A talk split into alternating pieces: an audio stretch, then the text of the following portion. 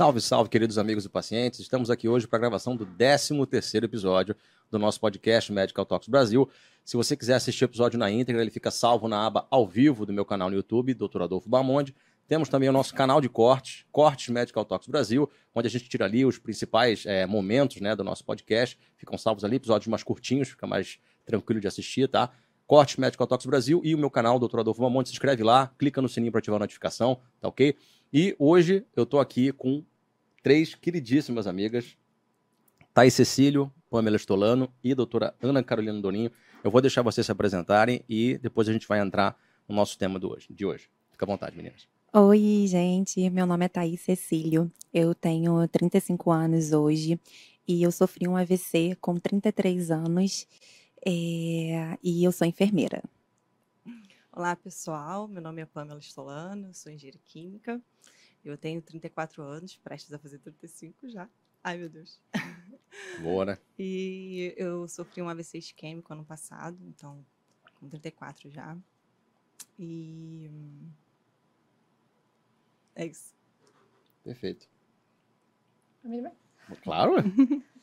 bom, gente? Meu nome é Ana Carolina, eu sou neurologista, trabalho no Hospital São Lucas, no Hospital Servidores, e onde tenho oportunidade de, enfim, encontrar com pacientes, num, às vezes, num estado agudo, num quadro de um AVC agudo, para tentar, enfim, ajudar no que a gente pode e agora tentar entender um pouco mais a fundo o que se passa, né, e tentar explicar um pouquinho mais de como de como os eventos podem se dar e o mais importante acho que aqui é tentar entender o pós, né? O que que o que, que acontece depois disso tudo. Perfeito. É, a ideia desse, desse episódio de hoje surgiu né, numa conversa que eu tive com a mãe da Pamela. Né, a, a, mãe da Pamela conhece minha família há muitos anos. Né, eu também conheço a Pamela desde que eu me entendo por gente. A gente estudou no mesmo colégio. E cada um seguiu um caminho diferente, né? Depois do, do, da, do ensino superior. E a Pamela teve um episódio de AVC, a mãe dela me ligou, eu tive presente. E depois que ela voltou, se recuperou, ela conheceu a Thaís.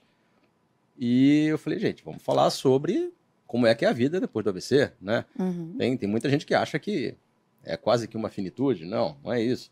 Né? Então, eu trouxe duas pessoas que passaram por experiências é, é, similares, mas um pouco diferentes, algumas, algumas partes, né? E a Ana de neurologista para poder fazer os comentários. Então, meninas, eu vou deixar vocês à vontade para começar a contar a história, tá? Aí você pode começar com ela, tanto faz? Uhum, sim. É, conta pra gente, assim, qual, qual, era o contexto da sua vida no momento que você teve o, o AVC? Então, no momento que eu sofri o AVC, eu estava muito estressada. É, eu estava passando por, um, por, por problemas muito grandes no, no meu trabalho. E assim, eu, eu estava feliz com todo o resto. Só no meu trabalho que, que era o meu problema. E, e aí eu sofri o AVC é, pensando no trabalho de domingo para segunda. É, eu, tava, eu estava pensando no trabalho. E aí eu acordei meu marido pedindo para ele me, me, me ajudar, porque eu estava com uma dor de cabeça.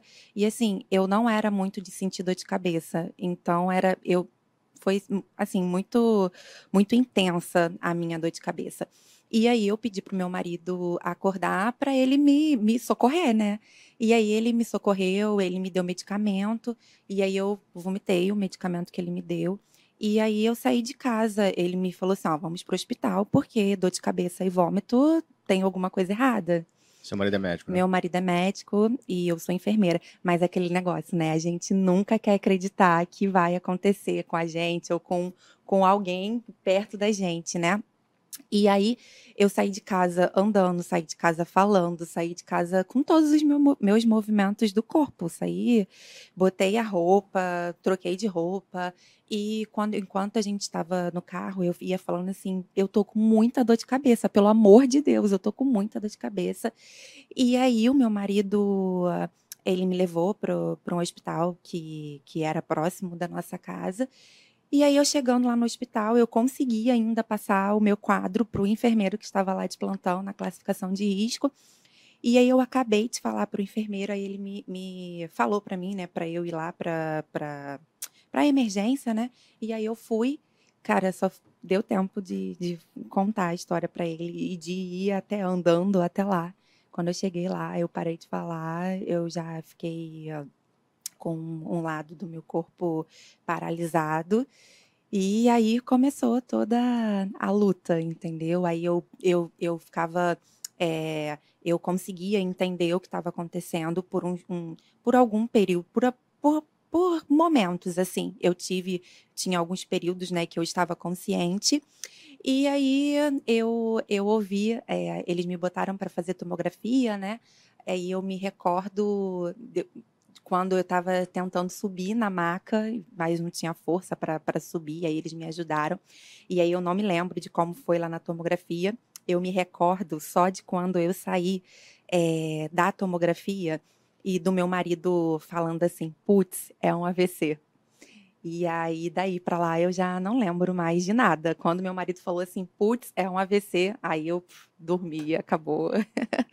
aí só acordou não... depois do tratamento? Só acordei depois do, do tratamento. E nessa, nessa época você falou que estava é, sobrecarregada de trabalho. Sim. Você trabalhava com o que especificamente na área da enfermagem e, e qual era a tua carga horária semanal uhum. nessa época? É, eu, a minha carga semanal era além de, de 40 horas, porque assim, eu era coordenadora, né, de uma equipe de enfermagem e essa equipe ficava lotada é, em todos os hospitais do, do município do Rio. Então eu até brincava, eu até brincava assim, eu falava, né, em casa, que se eu não me estressasse, eu não estava fazendo o meu trabalho correto, eu não estava fazendo o que eu era paga para fazer. E aí eu era nesse contexto assim que, que eu trabalhava, entendeu? Entendi. Ana, você você como neuro assim, você acha que, que esse estresse todo dessa carga de, de, carga horária de trabalho puxada, não só a carga horária em si, mas as, as cobranças, né, a ansiedade que tudo isso gera, isso é um fator de risco importante para quem teve AVC? Você acha que isso teve um papel importante, por exemplo, no caso da Thaís? Caso da Thais é um caso mais atípico ainda, né? A AVC em jovem é um, um achado atípico. É um achado, inclusive, que faz, de repente, o um médico generalista na emergência não pensar em AVC, né? Porque pode pensar que AVC não dá em jovem. Acho que esse é o grande, um grande ponto. E o AVC hemorrágico, né? Ainda é mais incomum, né?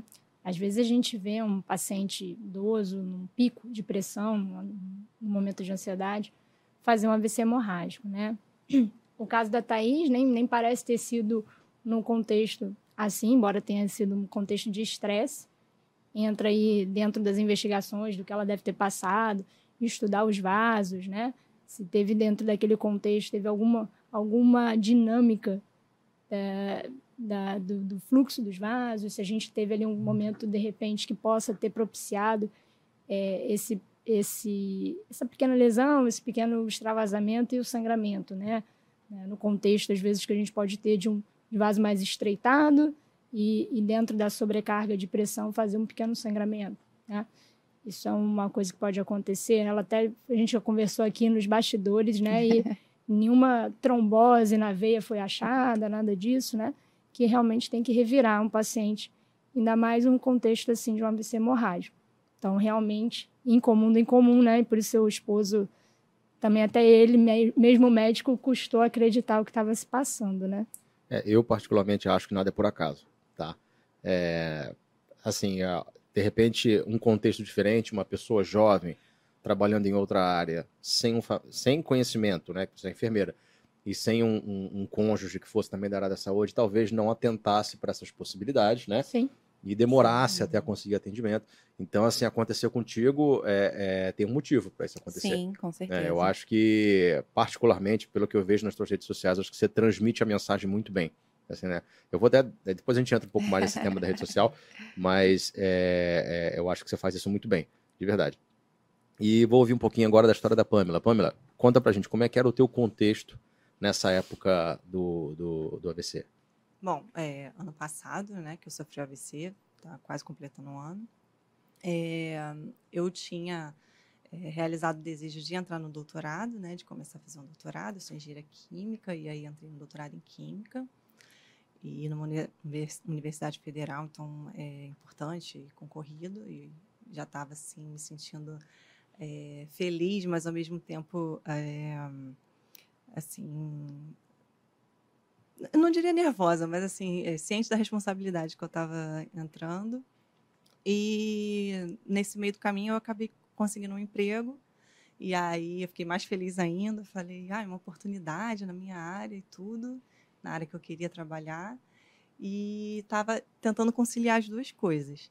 Né? Então foi um período assim que eu estava, eu não, não, diria estressante, que os médicos perguntaram, ah, você estava estressado e tudo no trabalho? Eu falei, não, não estava passando por um período estressante, assim como da Thaís, uhum. mas acho que era mais uma carga pessoal, assim, minha, um nível de exigência que eu estava é, exigindo de mim mesma, né, uma autocobrança, e eu estava um pouco preocupada, tanto que eu acabei é, pedindo para trancar o doutorado por um tempo, falei, vou, vou tentar trancar e vou me dedicar ao meu trabalho, que era uma uma, uma oportunidade que eu que eu estava muito feliz de ter conseguido. E hum, nesse contexto eu fui comemorar com meus primos, estava numa casa de festa. Então acho que mais um motivo de depois chegar no hospital e os médicos não terem achado logo que poderia ser um AVC, né? E eu chegando de uma casa de show, jovem, né? A primeira coisa que o médico perguntou era se eu tinha bebido, se eu tinha usado alguma droga. Então, eu mesmo falando que não, foi um pouco complicado. Mas... Perdão te interromper. Até então, vocês duas eram assintomáticas e não tinham nenhuma doença, não tratavam nada, né? Exatamente. É. Absolutamente nada. Vocês eram, viviam a vida normal. Exatamente. Sim. E, e o que que você sentiu, o que foi o sintoma que te fez achar assim, tem alguma coisa errada acontecendo comigo? Então, eu começou o show, né? Eu tava com as minhas primas e aí eu me senti um pouco fraca. Assim, como se eu tivesse uma pressão baixa. Eu achei que eu ia desmaiar. Eu falei para minha prima, cara, eu não estou muito bem, não. Acho que eu vou desmaiar. E aí elas me seguraram uma de cada lado. Só que eu falei para minha prima, quando eu olhei para direita, ela estava me segurando e eu me segurei bem nela e falei, cara, eu comecei a sentir a minha perna esquerda dormente e a dormência subiu pelo lado esquerdo todo. E aí eu falei para ela, cara, não é pressão baixa não, é alguma outra coisa, muito estranho, eu nunca senti isso. E aí ela, aí eu falei, nossa, eu vou cair, não consigo ficar em pé mais. Aí ela falou assim, não, eu tô te segurando e minha irmã tá te segurando do outro lado. Quando eu olhei pro lado esquerdo, eu não tava vendo que a minha outra prima tava me segurando, nem sentindo ela. Eu já não tava mais sentindo e a minha mão já estava fechando e em, em, formato de garra, né, que a gente fala. Essa, a mão esquerda já estava fechada e eu não conseguia ver, porque eu também tive uma perda da visão periférica lateral. Então, quando, só quando eu virei o rosto que eu consegui vê-la e percebi que ela estava me segurando. Falei, nossa, que estranho, eu não estou sentindo ela me segurar. E aí minha prima falou, não, tem que chamar uma, uma emergência aqui. Aí procuramos o, o, o bombeiro ali da, da casa de show, né? E aí ela já, uma, uma bombeira já veio com a cadeira de rodas.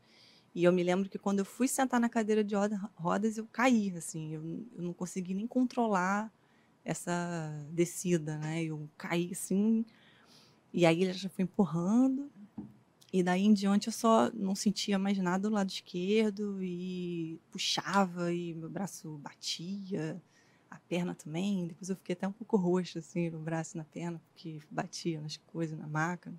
Você perdeu o controle, né? Perdi o controle total. E eu ficava pra ela, cara, tá muito estranho isso, que coisa esquisita, eu nunca senti isso na vida. E fui pra, pra, pra uma emergência. Chegando lá, o médico falou se eu tinha usado alguma droga, alguma coisa. Eu falei que não, que nem tinha bebido, tinha acabado de chegar na festa, não, não tinha nem bebido nada ainda.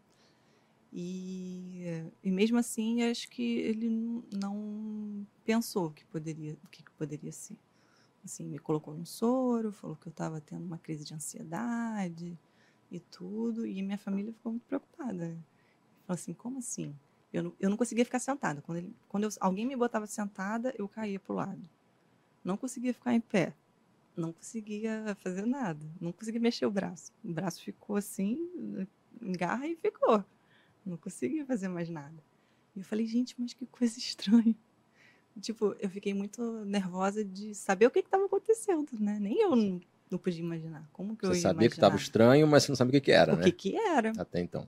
Nunca imaginei. Não, é interessante que nesse, nesse momento a, a mãe da Pamela me ligou e, e falou: Olha, a Pamela tá passando mal, tá assim, assim, assado. Eu falei, Chilena, primeira coisa que eu pensei, ela não tá ansiosa, não? Foi. Eu, dentro da minha ignorância neurológica, né, de cirurgião, eu pensei, pô, será que a Pamela tá estressada? Ela, não, não, ela tá assim, assim, assado. Eu falei, me dá o, o telefone, deixa eu falar com o médico. Ela passou pro médico.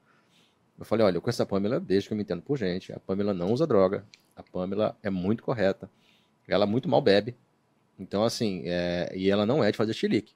Também tem a questão, né, da pessoa É. que Né? gosta do drama. Uhum. E falei assim, isso não é perfil da Pamela. Então ele, olha, eu acho isso, isso, aquilo. Eu falei, cara, faz uma tomografia. Eu tô te pedindo como colega médico, faz uma tomografia porque a gente precisa descartar alguma coisa mais séria. E daí, se não me engano, ele fez, né? Ele chegou a fazer Foi. a tomografia, a primeira tomografia não acusou nada, Não Foi acusou isso? nada. não mostrou nada. E foi aí que eu, que eu fiquei mais desesperada. Falei, gente, como assim? Porque eu, lig- eu falei com a minha mãe, falei, mãe, liga pro Adolfo, que o Adolfo vai saber o que, que eu tenho. Porque eu sei, Aí, se tem um médico na minha família que eu sei quem é, o Adolfo vai saber. aí, Adolfo sabe tudo. Olha a resposta. Olha a resposta. Adolfo sabe tudo, Adolfo dormia em cima dos livros, ele vai saber.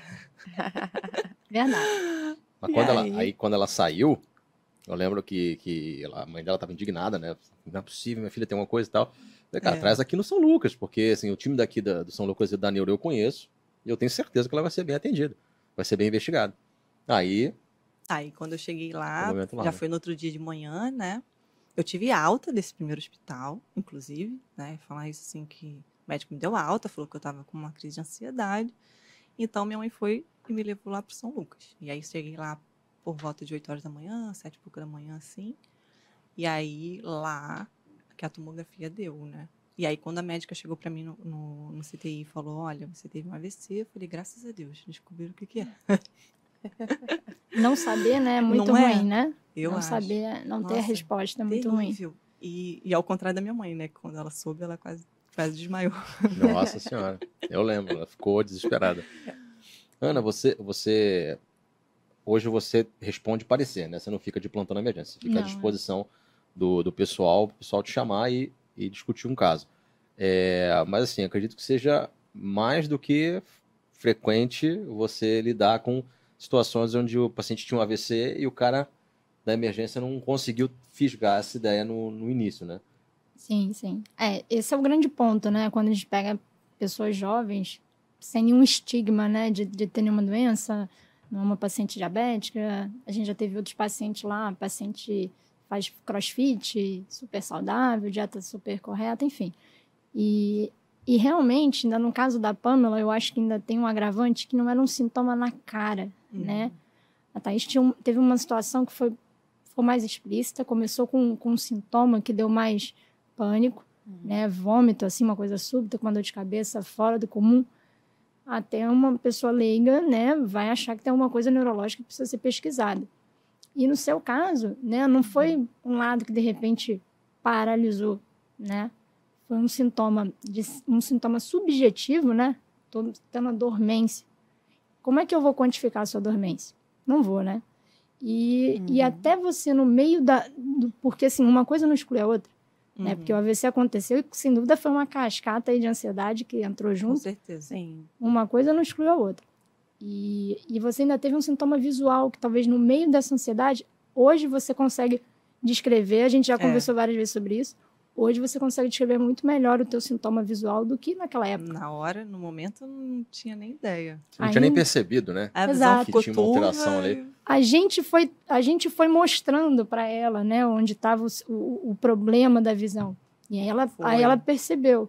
Mas então, assim, no meio de você mesmo chocada com o que você estava sentindo, com aquela situação inicial de, pô, pré-desmaio, fica muito difícil você entregar para o médico, olha, eu tô com isso, isso, isso, aquilo, para o colega colocar num Uhum. fluxograma, isso aqui pode ser um AVC. Então, o seu sintoma, além de tudo, não é um sintoma óbvio, né? Exatamente. E, e existe a questão também, né? Foram, são duas modalidades diferentes de AVC. E no caso da Thaís, a, a imagem apareceu na cara, Uhum. né? A primeira tomografia que ela isso. fez já apareceu o sangramento. Uhum. No caso da Pamela, a primeira não apareceu nada. O que é típico do AVC isquêmico, né? Exatamente. O que ainda, ainda é mais típico, né? Então, assim, a imagem, né? A gente fala assim, pô, vamos tomografar? Porque vai aparecer uma coisa mais grosseira, né? Mas, assim, uma, uma isquemia, né? Quando entra um paciente, né? Com, com uma paralisia de um lado do corpo, aí o médico às vezes num, num hospital com menos recursos, tomográfico, eu já, eu já vi isso muito, né? Infelizmente, até mais no SUS. É, o colega às vezes libera, olha, tomografia normal. Aí você fala, meu Deus, era a hora em que teria dado tempo, exatamente tempo de ter intervido, né? E ter mudado o desfecho do paciente. Uhum. Então, assim, infelizmente, Adolfo, eu acho que a gente ainda perde muito, né? Essa é uma bandeira que eu acho que, assim, o nosso trabalhando no SUS, trabalhando no particular, eu te digo que assim, a gente ainda perde muito no SUS, né? Porque a situação da PAMA realmente foi uma coisa atípica e com um déficit que não ficou tão explícito, mas eu já cansei de ver paciente que do nada fica paralisado, sem falar, e aí não se consegue intervir adequadamente porque não se faz um diagnóstico. É, graças a Deus foi uma lesão pequena, né? Exatamente. Não, não houveram outros AVCs e ou coisa pior. Assim, é, e a área né, do AVC em si não foi uma área que te incapacitou. Exatamente. Graças a Deus, nem, nem nenhuma das duas, né? Exatamente. Foi uma área que te deixou incapacitado. Vocês, vocês conseguem ter uma consciência normal, vocês vivem a vida de vocês, né? então menos mal, né? Graças Exato. a Deus. Ainda e... tem a vantagem né, da idade, né? Então acho que isso é o que é o ponto a favor aí também, Sim. né? Ajuda uhum. bastante. É verdade. E, bom, Thaís, voltando agora para o teu caso. Você, você chegou lá, fez a, a, a, tomografia, você lembra do teu marido falando, né? Putz, é um AVC. Uhum. E, e você consegue lembrar é, de, de alguma etapa tua dentro do hospital? Você consegue ter alguma memória disso? Eu tenho memória disso e eu também é, sei o que as pessoas me contaram, como, como que foi, né? É, eu lembro, eu lembro não, né? Me contaram que eu eu cheguei no hospital e aí eu tive aquele atendimento e aí depois eu fiquei mais um dia no hospital, é, passei uma, um, um, dia inteiro no hospital e só depois que eles viram que a minha meu nível de consciência né, estava baixando e que era necessário fazer então a cirurgia. E aí nesse momento é, era o que ninguém da minha família queria, né, que eu precisasse passar por uma cirurgia. Foi aí então que eu fiz a cirurgia e eu fiquei sete dias em coma. E uh, foi assim, muito difícil, né? Porque é, a minha mãe falava, me falou, né? que eu tinha ficado muito mal e que eu não, não, eu não reagia, né? Porque quando a pessoa fica em coma é normal isso. E e aí depois eu, quando me desmamaram, né, do, do coma, que eu fui saindo do coma aos poucos, e aí eu já comecei a ter uma consciência do que estava do que estava acontecendo. E, e porque eu voltei a, a, quando eu voltei do coma, é, aos pouquinhos eu fui vendo o que, que estava acontecendo comigo. E aí com isso eu já eu já meio que tinha uma noção do que estava acontecendo, porém eu não, eu ainda não tinha a dimensão do que era o AVC, entendeu? Eu tinha, é, porque assim, eu como eu sou enfermeira, né, eu sabia do que acontecia dentro do hospital, mas da vida que a pessoa levava quando ela saía do, do AVC, quando é, ela saía do hospital, eu não sabia de nada. Eu não sabia como funcionava, entendeu? Porque a gente só tem aquela visão ali do hospital. O depois, de como vai ser a vida desse paciente depois que ele sai do hospital, aí a gente não, não tinha, eu não tinha essa experiência. E aí, é isso. É, você, você lembra qual foi a, a, a, cirurgia que você fez? Foi só uma drenagem de hematoma? Não. Chegaram a fazer alguma coisa mais específica? Não? Foi uma craniectomia, que eu descompressiva, que uhum. eu fiz. E depois eu fiz uma. Aí, assim, a crani... é, craniectomia, para quem não sabe, ela é a retirada, né, de uma. de uma. para o cérebro desinchar, né? e retirada de uma parte da calota craniana para o cérebro poder respirar.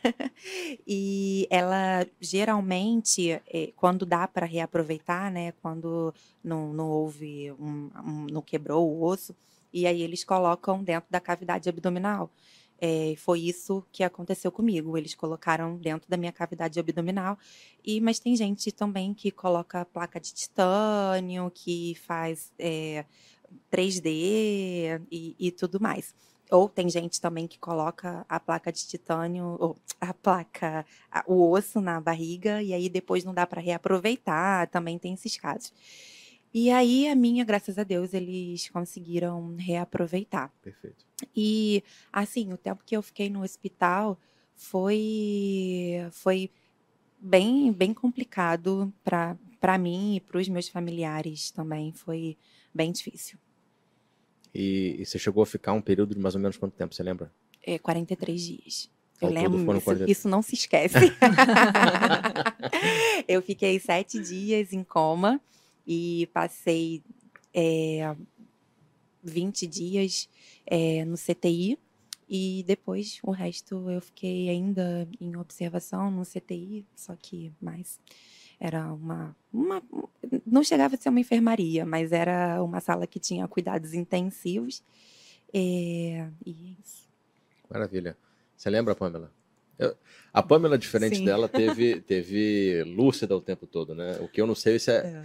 O é que é pior, ruim, né? é. Conta pra gente, Pamela. Não, engraçado, você fala lúcida. Eu lembro bastante de muita coisa, mas eu tenho alguns flashes, assim, alguns momentos. Eu acho que eu não sei se eu dormi, se eu não estava conseguindo acompanhar o que estava acontecendo, não sei. Mas eu me lembro, assim, do, do momento que eu passei mal, do momento que eu fui socorrida, do momento que eu cheguei no hospital, que eu fui para outro hospital, isso eu lembro. Você não teve como momento algum, né? Não, não, graças a Deus. Eu, eu fiquei no CTI, né? Fiquei dois dias no CTI, né? A doutora Ana também passou por lá, estava na observação. E aí começou a investigação, né? Depois eu fui para o quarto, fiquei nove dias no hospital todo. É, no quarto também para fazer alguns exames, mas também não conseguimos descobrir o porquê né, das causas. Então, aí eu tive alta para se seguir a reabilitação em casa. Então, mas eu lembro bastante. Maravilha. E, Ana, a gente, a gente tem, como te falado, tinha, tem duas modalidades de AVC diferentes, né? Mas, assim, as duas, por si só, são graves. Exatamente. O, o hemorrágico, ele tem um potencial maior de, de gravidade. Mortalidade, né? É. De mortalidade. Exatamente. Não necessariamente gravidade, mas os dois podem, porque os dois Sim. geram perdas funcionais. Exatamente. Uhum. E, e na tua experiência como, como neurologista, assim, o que, que você vê de mais comum num paciente que sofre AVC? Desses, de sequela, que eu digo assim, de, de, de, de desfecho, né? Vamos botar assim. É, o, o prognóstico varia muito. Acho que a, a, a, gente começou a falar, né? A idade sempre é um, um benefício muito bom né, num paciente jovem que tem uma plasticidade toda favorável a ele, né? É, os, as causas dos AVCs, né? É, dentro do território de isquêmico, hemorrágico, né, essas causas elas estão muito relacionadas à extensão do AVC e também, consequentemente, ao grau de sequela que vai ter depois. Né? Então, as, a área do AVC, a extensão desse, dessa lesão, né, são fatores que repercutem na, na, no grau de sequela e aí a reserva do paciente. Né? Uma coisa, uma moça de 30 anos tendo um AVC isquêmico. Outra é um senhor de 80 anos tendo um AVC isquêmico. Mesmo que os dois tenham a lesão na mesma topografia, né, na mesma extensão, o tempo está favorável, né? É claro, para os dois vão ter benefícios com devida reabilitação, mas é óbvio que a gente tem um ponto mais favorável para o paciente mais jovem. É, a extensão, como eu falei, a área e o, o lado do cérebro, né? A gente sabe que na grande maioria das pessoas a gente tem o nosso hemisfério esquerdo como hemisfério dominante para a linguagem, né? então, assim, para as funções de execução, de planejamento, organização. Né? Então, assim, o lado também interfere, né? E isso tudo é do ponto também na fase aguda, além disso tudo, é o grau de intervenção. Então, por isso que é muito importante, né, num paciente que chega numa janela de tempo, né, para intervenção, seja no hemorrágico, seja no isquêmico, que ele possa receber o tratamento adequado, né? Isso também faz toda a diferença. A gente tem, né, aquela ideia do tempo é cérebro.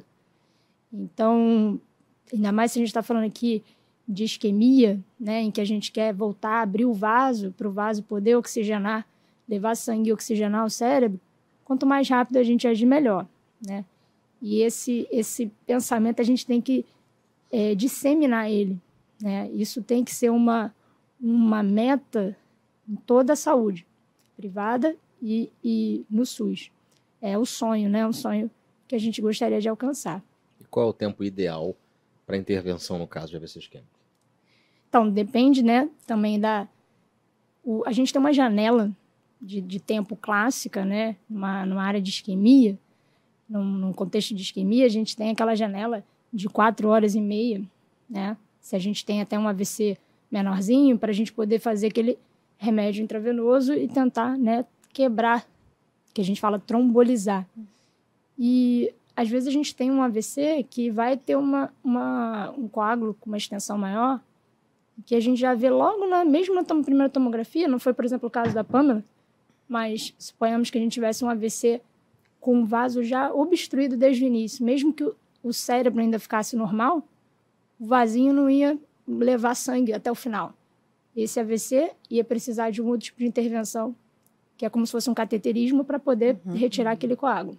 Uhum. Né? Nesse caso, a gente tem uma janela atualmente maior. E aí, dependendo de como estão os vasos, os demais vasos, como o cérebro está, a gente pode até estender 24 horas. Então, assim, a gente, os estudos permitiram que a gente pudesse intervir mais, de forma mais profunda e com uma janela de tempo maior, para a gente não deixar de, de tratar bem o paciente. Entendeu? É, depende muito de recurso, né? Exatamente. E no AVC hemorrágico, né? a gente sabe que a gente tem que manejar muito bem pressão, né? E sobretudo naquela primeira, primeira hora, né? As primeiras, primeiras horas e a primeira hora, a gente tem que manter o um paciente com uma pressão que evite qualquer novo pico, qualquer outro estrago, qualquer lesão a mais para aquela parede do vaso que já sangrou. Uhum. Então, isso também é bastante importante. No caso da Thaís, se tentou uma conduta conservadora, parece. Uhum. Mas uma vez que o nível de consciência dela flutuou, provavelmente pode ter tido um pouco mais de extensão do sangramento, uhum. foi necessária a abordagem também, que no caso dela também foi feito adequadamente. Maravilha. Thaís, é, agora é, falando um pouco da tua vida após né, o uhum. ocorrido. Você saiu de uma situação onde você estava assintomática, não tomava nenhum remédio, você ficou 43 dias né, uhum. internada uhum. e voltou para casa após o AVC com uma sequela né, dessa, dessa situação que passou. Qual foi o primeiro impacto na tua qualidade de vida, assim, no, no teu dia a dia? O que, que mudou para você logo de cara? Então, eu sempre fui muito prática na minha vida. Eu sempre fui de, de tipo assim, tem que resolver, vamos resolver. Tem que fazer, então vamos fazer. Sempre fui assim. É, na verdade, é, quando eu estava no, no, no hospital, eu, e eu tive acesso ao meu celular, é, eu peguei o, o, meu telefone e assim, eu sempre fui de não querer dar trabalho para as outras pessoas, entendeu? Hoje eu entendo que, que sozinha a gente não consegue chegar a lugar algum, mas eu sempre tive esse pensamento. E aí, o que, que eu fiz?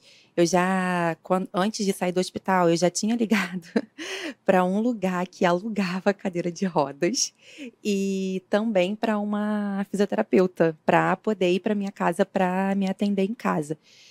Mas aí eu não precisei utilizar a cadeira de rodas, assim, eu já saí do, do hospital dando alguns passinhos já, eu andava é, muito devagarinho e aí eu tive que fortalecer e com meu braço paralisado e eu ainda não mexia nada, o meu braço não mexia nada. E aí eu ainda tinha uma dificuldade é, para falar, eu ainda, tipo assim, abria a geladeira e, e, e, e, conseguia ver o que eu queria, mas eu não conseguia o nome daquilo que, que eu queria pegar. E assim, essa foi a pior parte para mim. É, a pior parte para mim não foi. É, o, o meu braço, não foi a minha perna, era querer falar e não conseguir. A pior parte para mim do AVC, porque eu queria eu, eu queria falar e eu ficava nervosa porque as pessoas não conseguiam me entender, não conseguiam entender o que eu estava falando. Então, assim, para mim, Thaís, a pior parte foi isso, entendeu? De, de, de, das pessoas não conseguirem entender o que de fato eu queria. Porque, assim, é, quando eu queria falar que eu queria que a pessoa pegasse o controle da, da televisão para mim, é, eu não falava, pega o controle da televisão para mim. Eu dava uma volta para poder pedir para a pessoa. Tipo assim, eu, a, a, pessoa tinha que adivinhar que eu queria que ela pegasse o controle da TV para mim, entendeu? Eu, eu falava assim, muito devagar, né? É, como que você faz é, para poder assistir TV. Era muito mais fácil falar, pega o controle da TV para mim, entendeu? Mas você não conseguia, não vinha na tua cabeça as palavras? Não, exatamente, não vinha, não vinha nada. E eu também me lembro que eu agarrei muito nas palavras, é, é, ai caraca, eu falava isso o tempo todo, caraca, e nossa, e depois eu evoluí para como que se diz. ai, ai. É, e, e aí foi, foi isso que aconteceu. Então, voltando, né? É, eu sempre fui uma pessoa prática, eu sempre fui de, de, de querer resolver. E aí eu falei assim: bom, é sair do hospital e me recuperar. Já já eu vou estar tá pronta para voltar, né? Por, por trabalho, para minha vida e tudo mais.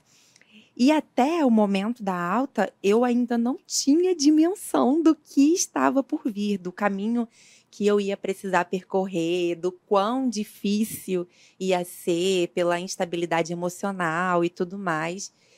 E aí é, e aí eu não, não, não sabia ainda é, muito bem o impacto que, que isso ia, dar na, na, ia ter na minha vida, né? Só com o decorrer do tempo que eu fui entendendo o que estava acontecendo, o impacto que teve na minha vida, que foi, assim, um impacto muito grande, né? Que eu não consegui voltar até hoje para as minhas é, para minha para minha atividade profissional é, eu não consegui eu eu consigo já fazer muitas coisas, mas assim, ainda tem algumas coisas que eu tenho muita dificuldade para fazer.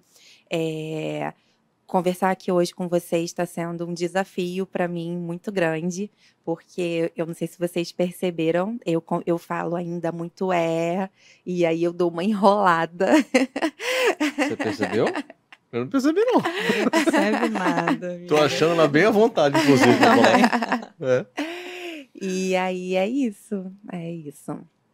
E a, a tua rotina, assim que você saiu do hospital, é, foi basicamente fisioterapia, fonoaudiologia, ou, ou quais profissionais assim, você ficou meio que dependente para essa reabilitação? Ah, eu tentei fazer de tudo. tudo, tudo, tudo. Eu tentei fazer todos os tratamentos possíveis, tudo que, uh, tudo que uh, as pessoas me falavam, vai melhorar, eu tentava fazer para me recuperar o mais rápido possível.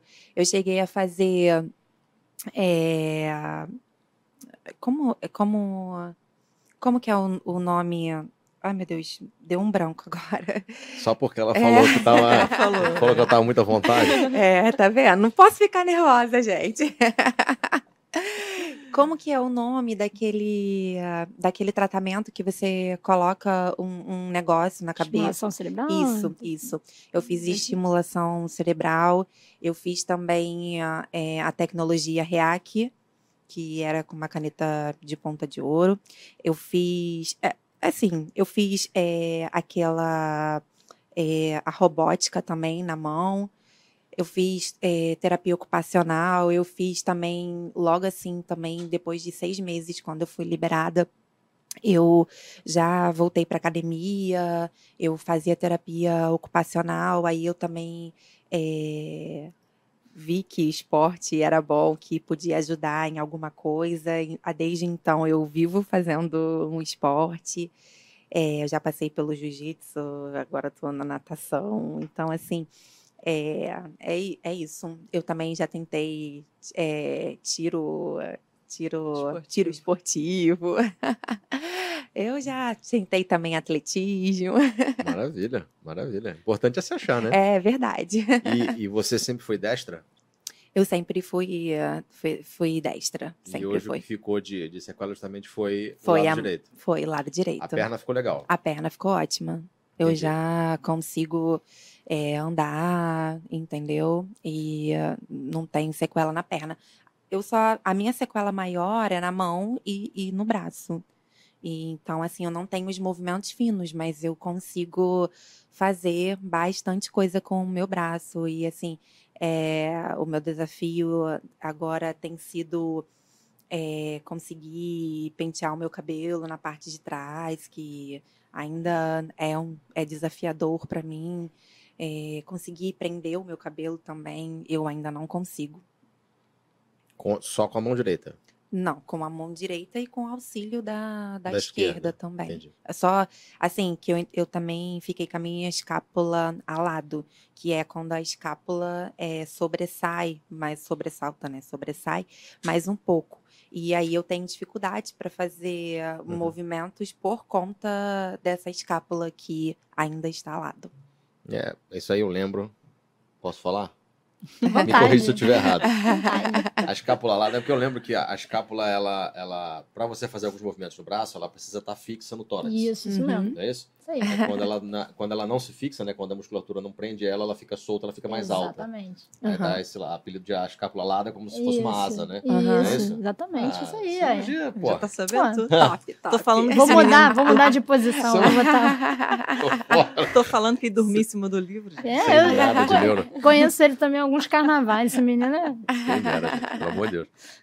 Ana, fala pra mim um pouquinho. Essa, essa alteração que ela teve, é, é, dessa dificuldade de entender o que ela queria falar, na verdade, fa- falar né, o que ela queria, expressar de fato o que ela queria. Isso é de alguma área do cérebro específica ou é de, de tipo, é muito comum em AVCs hemorrágicos? Ou... Pois é, eu, eu concordo com a impressão, não vivia né, na, na sua pele, mas assim, é, sempre o que acho que dá muita angústia quando a gente pega, quando a equipe nossa lá pega um paciente com AVC, seja a causa que for, mas é quando ele faz um, um quadro de afasia, que é um nome técnico, né, para isso que você descreveu. Aham. E você já foi descrevendo a evolução da afasia até ficar no final uma leve anomia, que é, é, eu quero isso aqui, aí começa a descrever a função, você sabe perfeitamente o que, que é, para que, que serve, Uhum. Mas assim, parece estar na ponta da língua, mas não sai. Aí você começa a descrever, faz gesto, descreve, fala frases mais longas do que seriam simplesmente me dar um copo, É. né? aham. Então, assim, você já foi. É, é a curva de melhora. No final, né? O paciente vai ficando na anomia. E, assim, se você fez estimulação magnética, se você fez corrente elétrica, é, terapia ocupacional, não importa, mas, assim, Uhum. sua fluência verbal aqui pra gente tá Maravilha. excelente. Ai, que bom. Né? Então, é, e você falou do esporte, acho que é uma coisa muito legal. Às vezes, a terapia para reabilitar, ela não vai diretamente naquele domínio, mas é, a gente usa múltiplos domínios né, para fazer várias tarefas e vários domínios são exigidos. Esporte exige, exige função de organização Uhum. né? Então, funções executivas, funções de planejamento.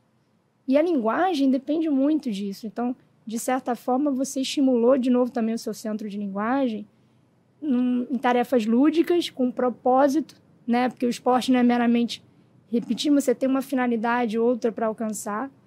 Sem contar que estabelece interação social, também é um Sim. outro estímulo para você Sim. reabilitar a sua linguagem, né? Então, assim, parabéns, assim, acho que tudo que você fez valeu a pena, né? Exatamente. A gente vê que valeu a pena. E, e do- de tudo que você usou, assim, claro que você fez muita coisa, às vezes fica difícil dizer o que, que foi de maior impacto. Você conseguiu sentir, tipo assim, ó, isso aqui de fato, quando eu comecei a fazer, mudou o meu resultado. Assim, a, a, a fisioterapia foi, foi assim, excelente na minha vida. A fisioterapia muda a realidade das pessoas, né? Certeza. É, então, assim, eu, eu, ah, eu sempre achei que a fisioterapia é, é, é- foi a melhor coisa que eu. Eu, eu tipo assim, foi a, a, a fisioterapia foi que, que mais me deu resultado. Eu acho de tudo, de tudo. É, é claro que uma coisa complementa a outra, mas eu acho que mesmo assim, uma coisa complementando a outra, se se não tivesse sido a fisioterapia na minha vida, hoje eu estava sem conseguir mexer o meu braço. É, eu, eu acho isso. Maravilha, maravilha. Parabéns. Pamela, Com certeza. agora é tu. Agora Conta pra gente um pouquinho. Você, quando saiu, você ficou menos tempo internada, né? Você, graças a Deus, apesar de você não lembrar de todos os momentos, você, você, você não chegou a ficar num quadro de maior gravidade, né? Com maior risco. É, mas você também saiu com algumas alterações. Sim. É. E, e o que, que você sentiu, que, que alterações foram essas, né? Que você teve e, e como é que isso impactou na tua vida, no teu dia a dia? Sim, então, no hospital mesmo, eu já comecei a fazer um- uma fisioterapia, né? Já comecei a andar uns passos, é, apoiada. Então, eu saí do hospital é, ainda precisando de apoio para andar, mas eu já estava já conseguindo dar uns passos. Só que eu, uma coisa que eu ainda tenho é pouca sensibilidade, né? ou Uma sensibilidade alterada do lado esquerdo. Então, eu não conseguia sentir que meu pé estava no chão. Então, eu tinha que olhar para o chão para Uhum. ver que meu pé estava no chão para eu poder pisar. Porque eu não conseguia mensurar a força que eu estava fazendo e não tinha certeza, achava que eu ia cair. Então eu andava olhando para o chão, assim, olhando para o pé. E mas também foi a primeira coisa que eu consegui fazer foi andar, graças a Deus, assim. Eu, eu saí do hospital com essa ideia. Não, ah, tem que fazer fisioterapia? Então vamos fazer fisioterapia que eu vou voltar a andar. Isso daí era a primeira coisa e já estava certa na minha cabeça. E aí a doutora Ana falou assim: não, então eh, você pode voltar a trabalhar. Tenta voltar a trabalhar o mais, né, para ter a vida mais normal possível, né? Como eu já estava trabalhando no esquema em casa, né, em home office, então eu tentei trabalhar. Só que aí, quando eu cheguei em casa, que eu fui perceber que eu não conseguia ler direito, não conseguia enxergar as letras e, e faltava um pedaço das letras. E aí eu comecei a ficar muito tensa com isso também. Isso você fala no teu campo visual, né? Você É, tá olhando no computador aqui, uma parte do texto você não consegue ver. Não conseguia É ver. isso. Parecia que estava faltando um pedaço das letras, ou faltava algumas letras, e eu não conseguia saber que palavra que era. E eu tenho miopia. Eu já estou acostumada a não enxergar direito, né? Mas não era miopia. E eu falava assim, gente, que coisa estranha. Não é, não é assim, uma, um embaçamento. Não, era, era faltando mesmo, assim, como, como se eu estivesse enxergando algumas partes pretas, assim. E aí eu falei, doutora, eu não, eu não tô cons- conseguindo trabalhar. E aquilo foi me deixando mais triste. Até que eu cheguei num, um momento, assim, que eu realmente não queria levantar da cama para fazer nada, para trabalhar, para nada. Só levantava para fazer fisioterapia.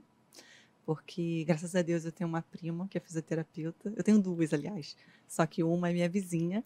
E todo dia ela falou: Não, pode deixar que eu vou cuidar de você. Então, todo dia ela ia para minha casa, a gente fazia uma hora de fisioterapia, a gente andava, andava no corredor.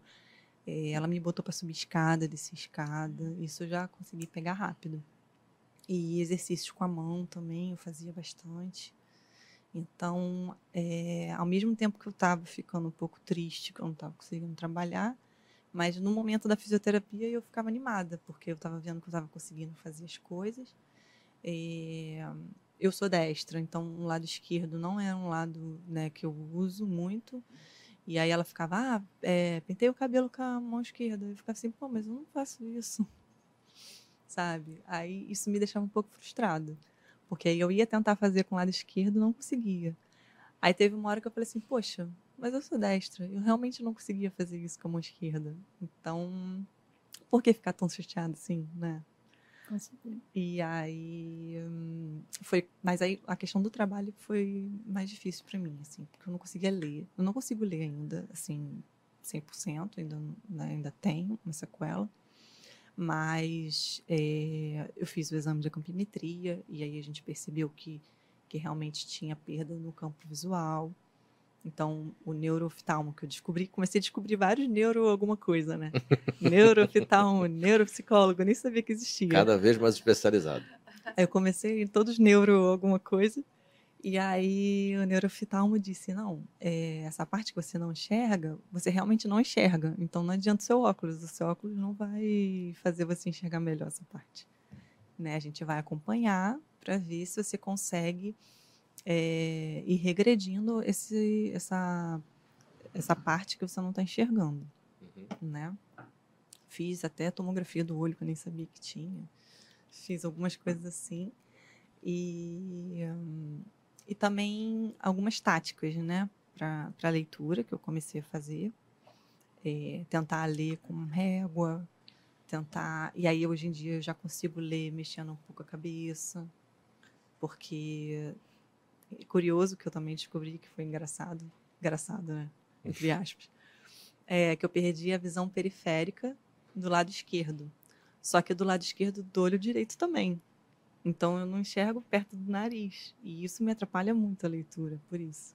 Entendi. E aí o médico falou: olha, por isso que você não está conseguindo ler, porque quando você foca, aqui você não enxerga mesmo do lado esquerdo, tudo bem, mas do lado direito você não está conseguindo ver mesmo uma folha de papel, o celular, né, o computador, o que seja.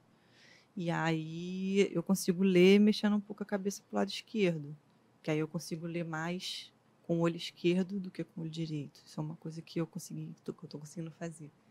E, mas a primeira coisa que eu pensei foi igual a isso. Eu sou, ah, é isso que tem que fazer? Então vamos fazer. Aí minha prima, ah, eu vou cuidar de você. Eu falei, então vamos embora. Então é isso, tem que andar. Aí andar foi, assim, no primeiro mês eu já estava andando super bem apesar de estar tá ainda com essa sensibilidade alterada. E aí a gente fez muito exercício para sentir o pé no chão. Ela ficava passando uma escovinha no meu pé. Tá sentindo aqui? Tá sentindo? Aí ficava assim, fazendo isso. Não tô sentindo nada. Qual o dedo que eu tô? Fecha o olho. Qual o dedo que eu tô mexendo? Falei, não sei qual é o dedo que você tá mexendo. Tive esse tipo de coisa, assim. Fiz muito fácil ainda. E o que ficou, o que ficou de, de, de sequela para você hoje? É a sensibilidade do lado esquerdo? A sensibilidade. Porque a mão eu mexo bem, eu consigo já fazer todos os movimentos. E comecei a fazer exercício também para pinça, né? Que fala que é esse movimento de segurar alguma coisa com o dedão e o indicador, né? A pinça está muito boa, tá, já consigo é, encostar a, a, a, ponta dos dedos, né? Que era o exercício de ficar fazendo assim com a ponta dos dedos mas eu não consigo sentir. Às vezes a pessoa bate aqui assim do meu lado, eu te chama, mas você não. Hum, se eu não estiver olhando para cá, eu não vejo. E não vejo nem sinto, então não sei. para me chamar tem que chamar, tem que falar meu nome, viu, gente? Tem Fala, que chamar pelo lado direito. Ou então vem pelo lado direito e encosta aqui, porque aqui eu não sinto. Não, a gente tem que rir dessas tem, coisas. Tem que, rir. Tem, que, tem que ser engraçado. Hoje, é. hoje, engraçado, assim, eu vejo. Eu sempre gostei muito de é, stand-up comedy, né? E hoje eu vejo que tem muita gente com assim, situações diferentes de vida, né? Levando isso para é o lado do humor, né? E, e, e, utilizando isso de uma forma muito engraçada, assim, é porque é, você, a gente foi criado com uma, com uma ideia de, tipo assim, você não pode rir da deficiência do colega. Exato. Uhum. Né? Você não pode, ah, você não pode sacanear. Igual se sacaneava um molino que era meio com zarolho na, na Pô, sacanagem, aquilo ali é um é. problema. Mas hoje não, o pessoal, os próprias pessoas que estão com seus problemas, elas estão indo lá no stand-up e estão falando. Então tem anão falando. Tem um rapaz que tem paralisia, que tem a mão meio, meio fechadinha assim, ele, ele sacaneia a mão dele o tempo inteiro. Então, assim, ó, é, lidar com isso com humor, eu acho que é, sei lá, uma das melhores formas de lidar com isso, né? Sim. É, Você... se é, é, é, porque caçoada a pessoa é diferente, né? Quando, sim, quando sim. a pessoa está é, se colocando nesse, nesse lugar de, de, brincar com a sua situação, porque senão a vida fica muito pesada, né? É, eu acho que também isso, porque, assim, é, é isso, senão fica pesado e é. aí não... E a gente tem que enfrentar as coisas com uma cara, uma, uma leveza maior. Com bom humor. Com bom humor porque é muito difícil, sabe? Eu, eu, graças a Deus, eu tive pouca lesão, assim, mas é, já foi suficiente para eu ficar deprimida, sabe? É, eu estava é, praticando um exercício físico, eu estava me alimentando bem, eu estava, né, eu tinha estado no doutorado, eu tinha estado no, num emprego legal, eu estava num, num, momento super legal na minha vida. Eu estava muito feliz. E de repente eu olha, eu não consigo mexer um lado do meu corpo, sabe? É, é uhum. é muito esquisito. É um, um, lugar assim, tipo, opa, peraí, o que está acontecendo? Sabe?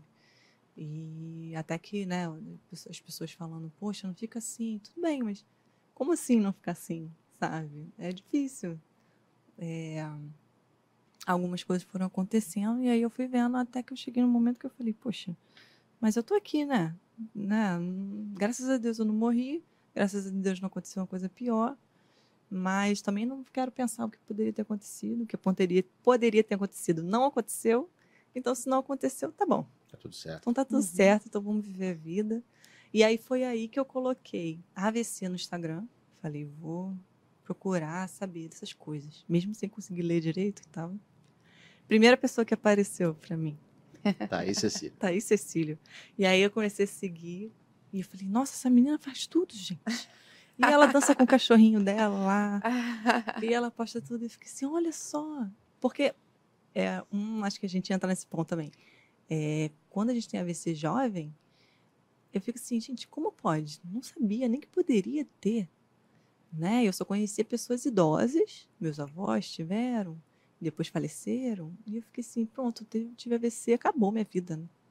É, é- o AVC é incapacitante, a gente vai ficar com um lado sem mexer, e é isso. Só E que aí- não, né? Só que não, né? E aí, quando eu conheci, né? Comecei a vê-la e comecei a ver outras pessoas também. É, Rede de apoio, né? Ajuda muito. outras, outras pessoas. E aí eu fiquei, caramba, então não tô tão ruim assim, tá vendo? Tô, tô bem, sabe? Tem vida, tem, as pessoas vivem, as pessoas comem, as pessoas bebem, as pessoas saem com os amigos e, e assim, eu, eu fiquei, aquilo foi me dando uma esperança também, né? É, eu acho que é isso. Quando você encontra pessoas que sofreram a mesma coisa que você, né? Tiveram o mesmo problema que você. É Claro que alguma, al- alguns tiveram uma lesão maior, outras tiveram uma lesão menor. É, você se identifica com aquilo ali e você fala, poxa, não, não, não pode, não precisa ser tão ruim assim. Eu não preciso levar isso de uma forma tão ruim. E aí Exatamente. você você acaba, acaba que você fala assim: ah, tal pessoa fez isso, vou tentar fazer também para ver se eu consigo. E aí você é, vê que você consegue, então você vai se desafiando cada vez mais e mais e mais. Exatamente. Eu acho que eu não te contei isso. Ah. Mas você postou do desodorante.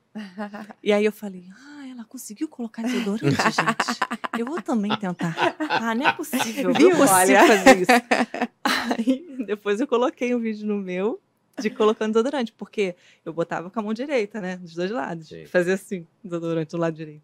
E aí ela colocou, eu falei assim, gente, eu tenho que colocar também. Aí peguei lá e fiquei mexendo o dedo. Até que saiu. Falei, bom, saiu. Agora eu vou tentar botar no meu braço. E foi assim, conseguiu. mas eu não te contei isso. Agora que eu lembrei. Agora que você falou isso, eu lembrei. E Thaís, qual foi o, qual foi o start, assim, pra você? Tipo assim, pô, vou colocar minha, a- o meu dia a dia na rede social. Hoje você tá com mais de 100 mil seguidores, né, no Instagram. Né, tem 120 mil. É, eu começou assim como uma brincadeira. é, a gente nessa coisa, né, de, de levar, é, não levar tudo a sério. Aliás, começou assim, eu querendo mostrar para as pessoas que me acompanhavam já, na- nos meus amigos, para mostrar para eles que eu estava evoluindo, que estava dando tudo certo. E aí eu, eu me lembro que eu postei um vídeo que eu falei para minha irmã, vamos postar um vídeo? Aí ela, vamos. Aí eu postei um vídeo dançando aquela música, ela tá, tá movimentando. e aí eu fiz. Movimentando o braço. Que música, né? Você tinha tanta música pra escolher, você escolheu justamente essa.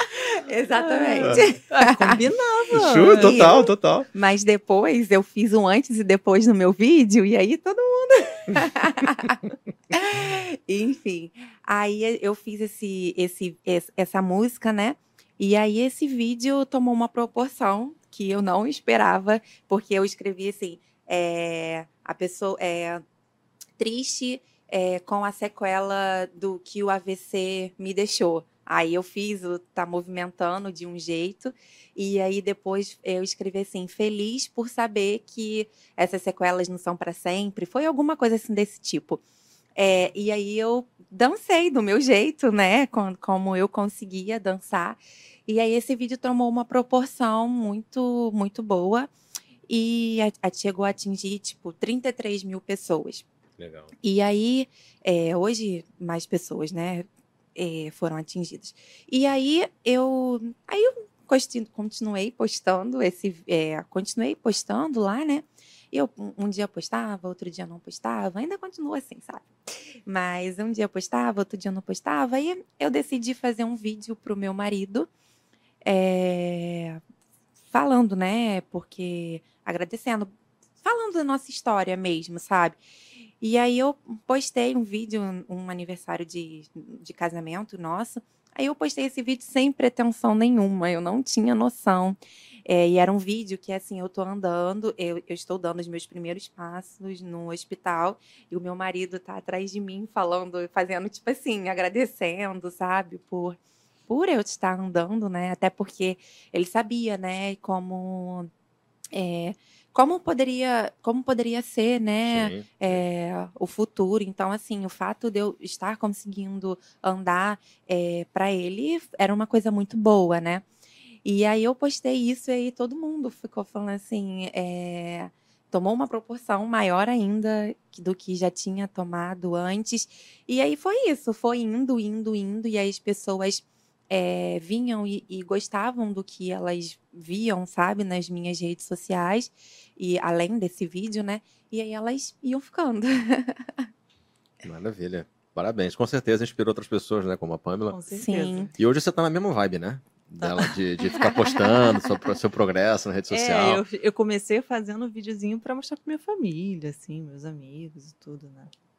E aí meu Instagram era fechado. Aí eu falei assim, ah, acho, que eu vou, acho que eu vou abrir esse negócio aí. É, e eu fiquei dando super apoio para ela, para ela fazer isso, incentivando. Aí eu abri essa semana, tá, gente? Quem quiser seguir lá. É. tá aí, tá aí. qual, qual que é o Instagram? É Estolano Pamela? Estolano Pamela. Estolano, Estolano Pamela com dois Isso, L's. Pamela com dois Tudo L's. junto, sem ponto nem nada. Isso. E, e o teu, Thaís, qual que é? É Thaís Cecílio. Thaís Cecílio com dois T's. Com dois T's. Ah, tá. E TT. H. Tem H no Thaís? H. A I S. Show de bola. E aí, eu gosto de fazer videozinho, porque tem vários áudios legais no Instagram, né? O pessoal posta. Aí, às vezes, você tá lá e fala assim: esse vídeo aí é legal, esse, esse áudio aí é legal, acho que eu vou postar esse áudio. E aí, eu comecei é, postando. É, quando eu comecei na academia, comecei a postar série de academia. E quando eu comecei a fazer natação, aí eu postei natação e tal. E as pessoas é, acabam se identificando, né, com, com, com você, com a vida que você leva. Uhum. Então, assim, é, eu cheguei até a falar isso para você, né, Pamela, para uhum. você postar, porque aí, quando você posta, você acaba influenciando pessoas que você nem sabe que tomou, é, pessoas. É, você pode influenciar de várias maneiras. Assim, é, eu tenho vários amigos que falaram para mim assim, Thaís, é, nossa, ver você fazendo tudo que você faz me dá força para continuar fazendo é, X coisas também, entendeu?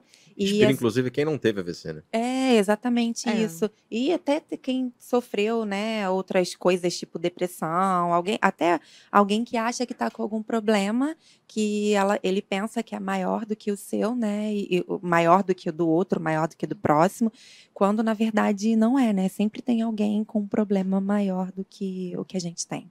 Verdade. É, e tem umas coisas legais também. Por exemplo, eu comecei a seguir ela e ela me seguiu de volta. E aí eu postei, assim, para minha professora de natação, a melhor professora de natação da redondeza. É, ainda tem aí isso. ela, olha, eu vou morar aí, eu preciso de professora de natação, hein? Aí eu falei, ó, oh, já vou te indicar minha professora de natação. e hoje eu faço natação com a professora dela. Maravilha. Formou uma rede de apoio, né? É. Sim, sim, sim com certeza. Ana, é, você como neuro, assim, você, é, dentro dessa, do espectro de sequelas que a gente falou que eles acabaram desenvolvendo, é, o que, o que é mais factível de recuperação? Ou qualquer sequela acaba ficando, assim, não volta 100%? É, vai novamente depender um pouquinho da, de características do próprio paciente, né? É, de reserva, de ausência de outros problemas que atrapalhem a recuperação, né? Então, idade, ausência de outras doenças, doenças que comprometam os vasos, né? É, a área de lesão agora a extensão da lesão e, e a reabilitação, que assim, é, na parte, na parte dessa interface com a neurologia, o cuidado multidisciplinar é fundamental. E a gente sabe que quanto mais precoce, né, da mesma forma que tem que ser precoce a intervenção para voltar a oxigenar o cérebro, a gente tem que também ser precoce em tentar reabilitar, né? Mesmo terapias um pouco mais tardias podem ajudar, mas da mesma forma é, como na fase lá para oxigenar, a gente tem que tentar estimular esse cérebro a trabalhar de novo. Então, quando a Thais falou assim que ela bota na conta, de repente, da físio, talvez o principal, talvez porque também foi o momento que você estava mais frágil, com mais déficit, e foi o, talvez o divisor de águas, né? Exatamente. Então, a, a físio te deu, te puxou degraus para cima, Aham. para depois você conseguir começar a fazer coisas mais elaboradas Sim. até fazer a natação, de repente dançar, né? fazer Sim. outras coisas que exigem que o- o- os primeiros passos tenham sido tomados. Sim. Os primeiros passos, literalmente. Então, assim, é, é essa parte de físio, essa parte inicial de fono, assim, profissionais que trabalham nessa área de, de neuroreabilitação, assim, são excepcionais, são fundamentais. Né? A gente admira bastante esse trabalho porque permite que você vai e me pergunta assim, ah, é possível de recuperar? Sim, é, é possível, né?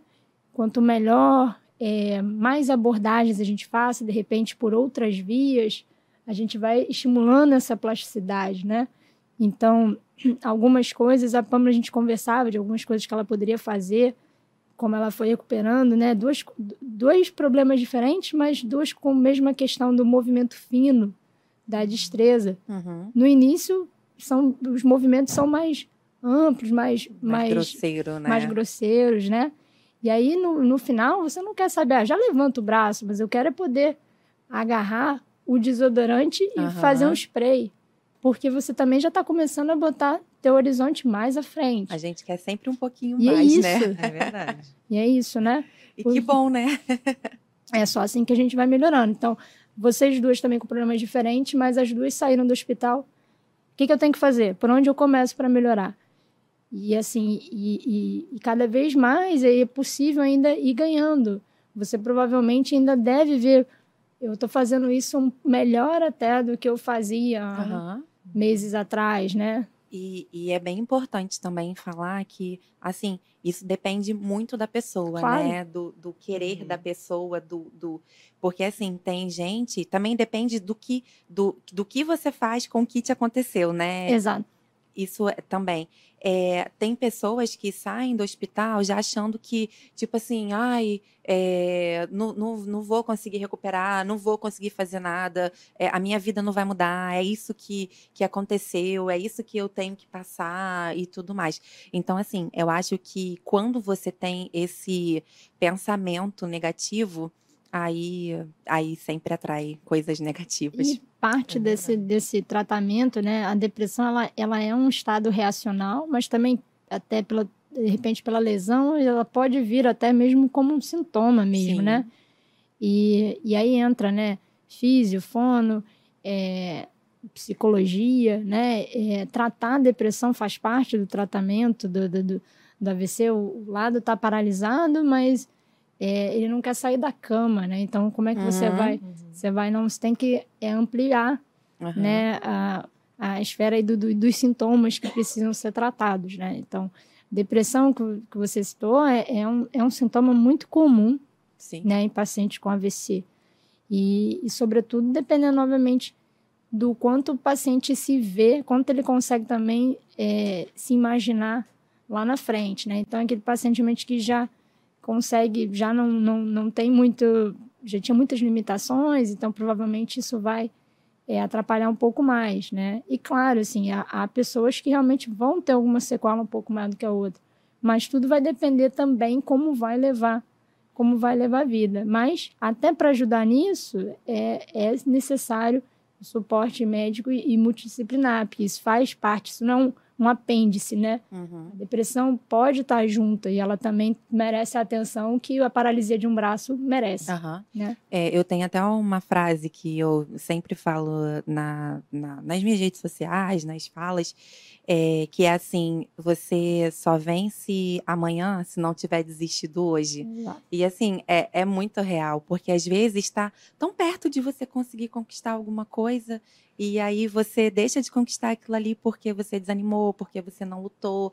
E aí a gente, nós, né, seres humanos, somos frutos de toda a nossa caminhada, né? Do que a gente, os frutos, né, que a gente vai colher. É, uma coisa que eu penso assim, é, a gente sai do, do hospital sem saber tudo que a gente vai precisar Sim. fazer.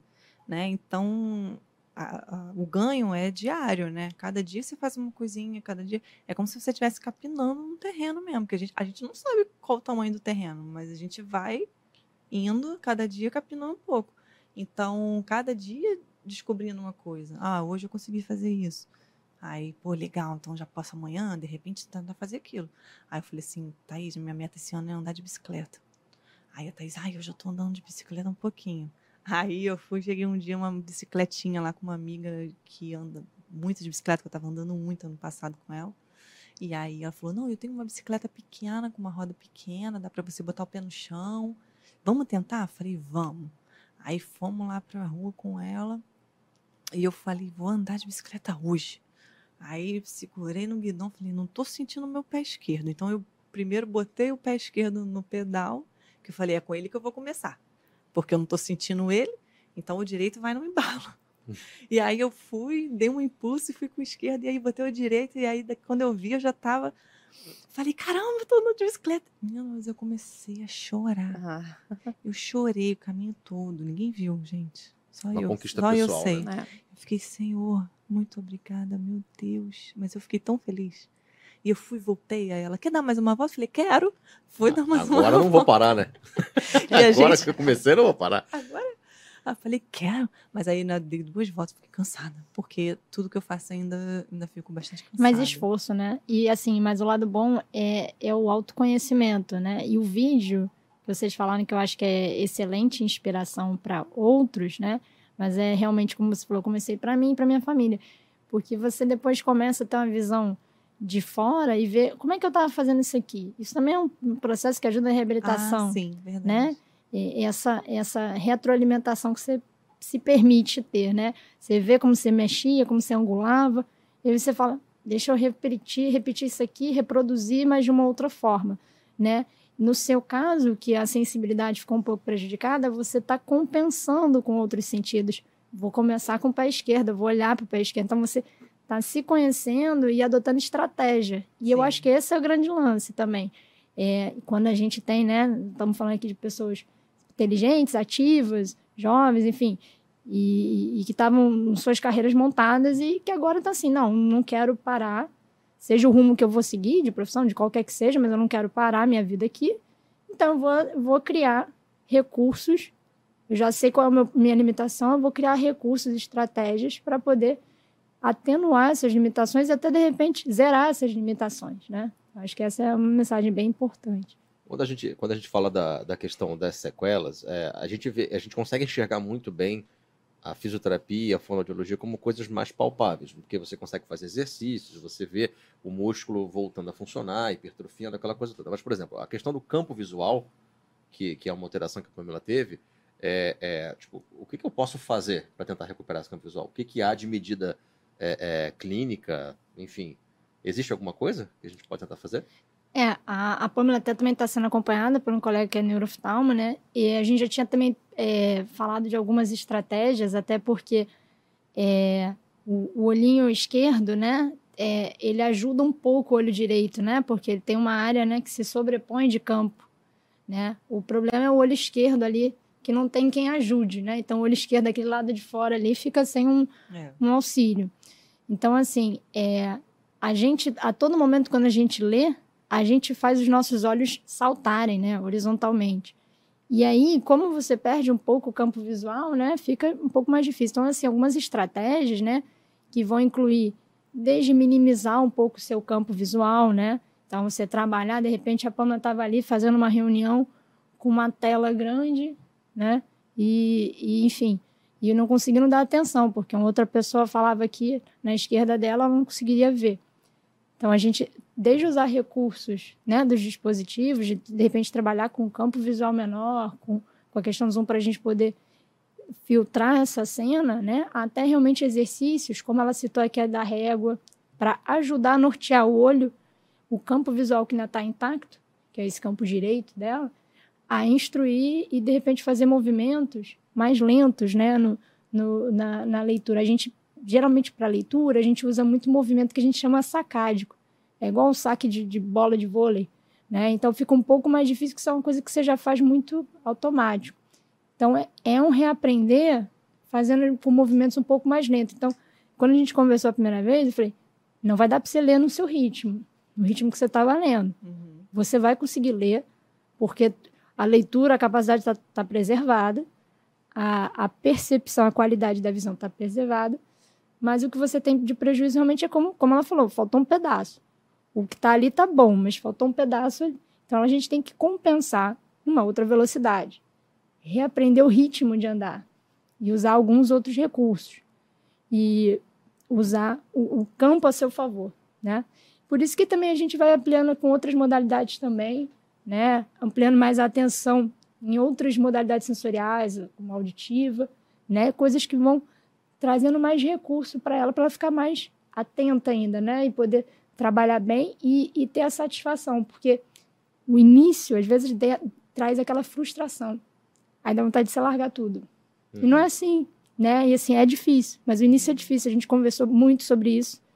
É, é aquela frustração inicial, a menina, né, no, no, no ápice, assim, de tudo que estava querendo dentro da sua área, de repente, bum, chega uma, uma situação e dá uma.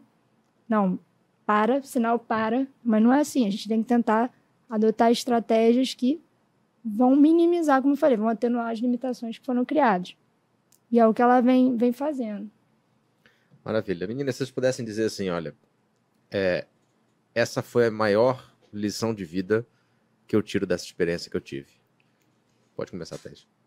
É, eu aprendi a dar valor às mínimas coisas, às coisas menores na vida. Eu aprendi a valorizar o fato de beber uma água. Eu aprendi a valorizar é, o fato de, de poder andar de bicicleta. Eu aprendi a valorizar os pequenos momentos com meu marido, com a minha família. É, eu, eu acho que o que eu mais aprendi foi isso. Eu aprendi a valorizar os pequenos momentos e isso engloba muitas coisas, né? Cada parte do dia, né? É, e também é, eu sempre fui uma pessoa de muita fé. Eu sempre acreditei muito em Deus e sempre acreditei que que Deus sabe de tudo, que Deus está na frente de tudo e e, e aí é, eu sempre tive uma fé muito alta, muito elevada, né? Mas é, eu sinto que hoje ela subiu um nível a mais, entendeu? Então é isso. Eu, eu também aprendi a, a confiar e acreditar no que Deus tem reservado para mim. Maravilha. Isso e é você, muito Pamela? importante. Nossa, fé em Deus o tempo todo. É, eu acho que uma coisa que no início eu estava bastante irritada, eu ficava muito irritada porque eu não conseguia fazer as coisas. Então, a primeira coisa que você faz é, é sair brigando com todo mundo, né? Ninguém dentro de casa aguentava mais lidar comigo, assim. E, e aí eu fui conseguindo aos poucos, tentando não deixar as, essas coisas me irritarem desse jeito, sabe? Tentar não me estressar com tudo, porque a gente, no dia a dia mesmo, a gente já se estressa com muita coisa que é irrelevante, né? Se você for para pensar, às vezes você se irrita com ah, um cara que entrou na tua frente no trânsito. Tipo, deixa ele, sabe? Se a pessoa quer ir correr na tua frente, deixa ela. Isso é um problema dele, Entendeu? né? Entendeu? É um problema dele, não é um problema seu. Então, umas coisas assim, eu acho que eu cresci muito nisso, assim. É, não me preocupar tanto, porque eu era uma pessoa que eu me preocupava muito, principalmente com as coisas que eu tinha que fazer. Eu me cobrava muito. Eu estava muito estressada com isso. Então, hoje em dia, eu, eu, eu acho que eu já consigo, eu posso dizer que eu consigo me preocupar um pouco menos. eu ainda não cheguei nesse nível. eu ainda não consegui ser tão espiritualizada. e, e às vezes as pessoas falavam: Nossa, mas você tá, tá lidando muito bem com isso. Nossa, poderia ter sido muito pior. E eu ficava assim: Tá, mas o pior não aconteceu. Não aconteceu o pior. Por que, que eu vou ficar pensando no que não aconteceu? Sabe? É uma coisa. A gente se preocupa muito, né, com as coisas na vida, no dia a dia. Coisas que nem aconteceram ainda e você já está preocupado com aquilo que vai acontecer. E falo, gente, calma, não aconteceu ainda. Se não aconteceu, eu não vou me estressar. Aí eu fico assim, não vou me estressar. Respiro. Aí conta até três, aí Entendeu? Porque eu, eu ficava muito preocupada também de dessa irritação me dar um outro AVC. É a outra preocupação da gente, né? De toda AVCista, é ter outro AVC. AVCista. AVC E aí- é uma classe nova da população. né? Eu não conhecia. É, é porque a gente tem a associação, né? A Associação de São Paulo, né? A Associação do Brasil agora, né? Que aí a gente se denomina como É. avecista. E, a, e é ela uma me coisa que- perguntou quando ela chegou aqui, assim, que, que nome que eu boto lá no meu... No... Vai Ele aparecer, né? assim, é. O nomezinho. Eu falei, Ela bota avessista. Fiquei avessista, bota a tua profissão, pô. É a profissão do teu Instagram. o AVCista agora vem Sobrevivente do. AVC. Pô, O AVCista vem antes do engenheiro químico. É. Não, e, e a Thaís citou é, a associação, porque já- realmente eu lembrei disso agora. Porque, nossa, eu achei a Thaís e achei a associação no Instagram também, e eu entrei e logo mandei uma mensagem para eles e falei: olha, tem um grupo de ajuda, um grupo de apoio, alguma coisa assim.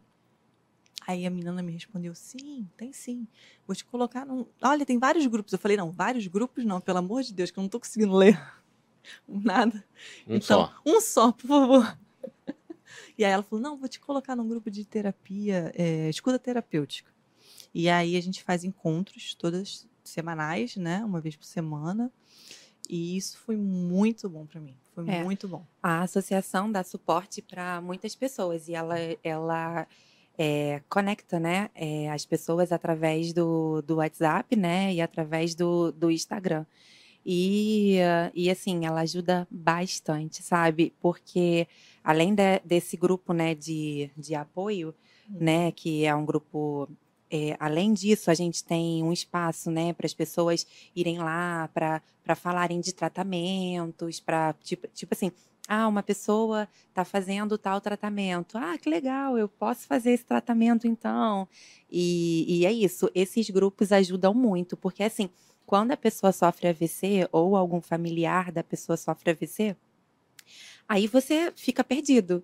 E aí, de repente, você entra no grupo aonde tem pessoas que já sofreram AVC, né, de- depois de, antes de você, e aí elas já sabem o caminho que tem que, que, que seguir, né?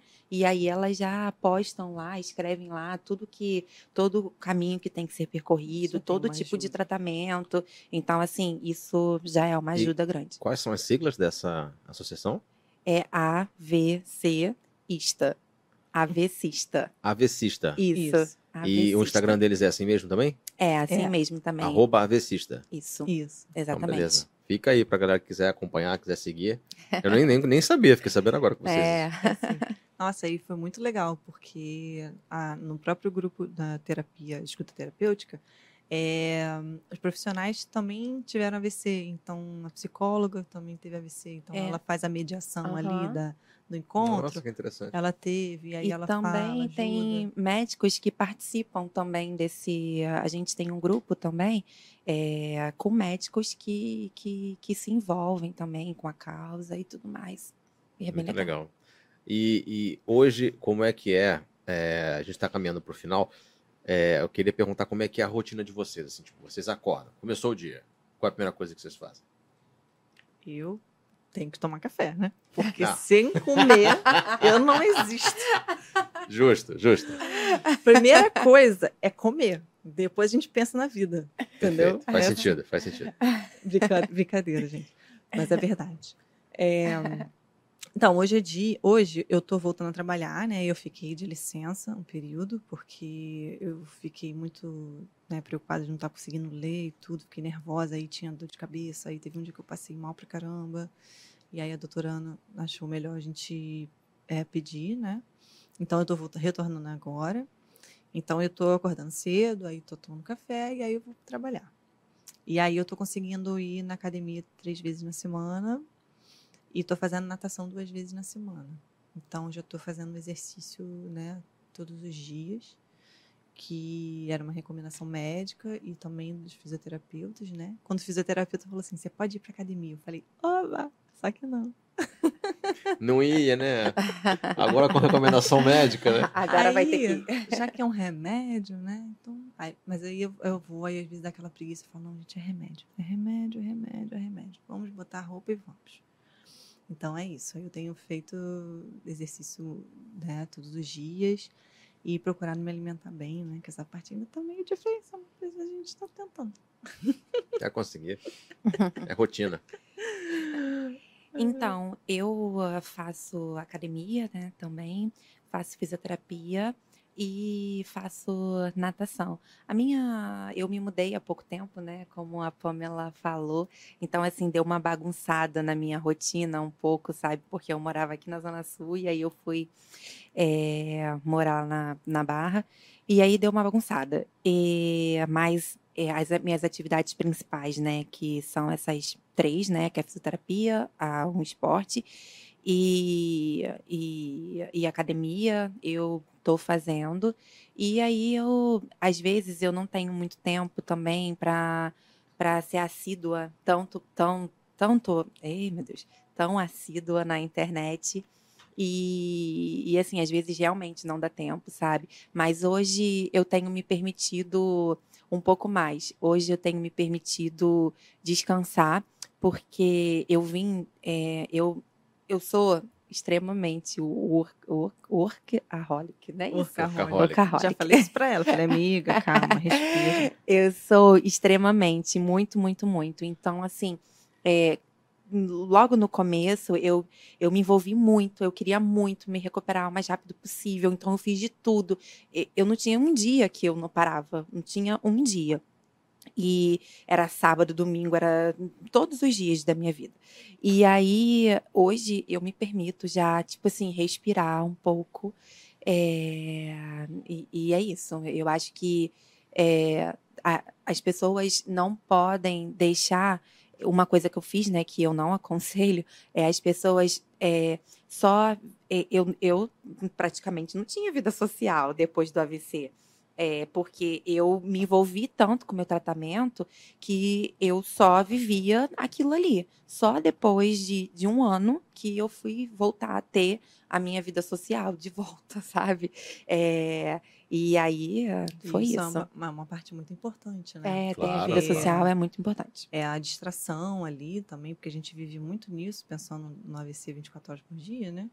E aí a gente até sonha, até dormindo sonha com AVC, então aí a parte social é importante. E aí, quando a gente se conheceu pessoalmente também foi muito legal. E a gente falou, amiga, vamos tomar um café? Vamos, vamos descer para tomar um café.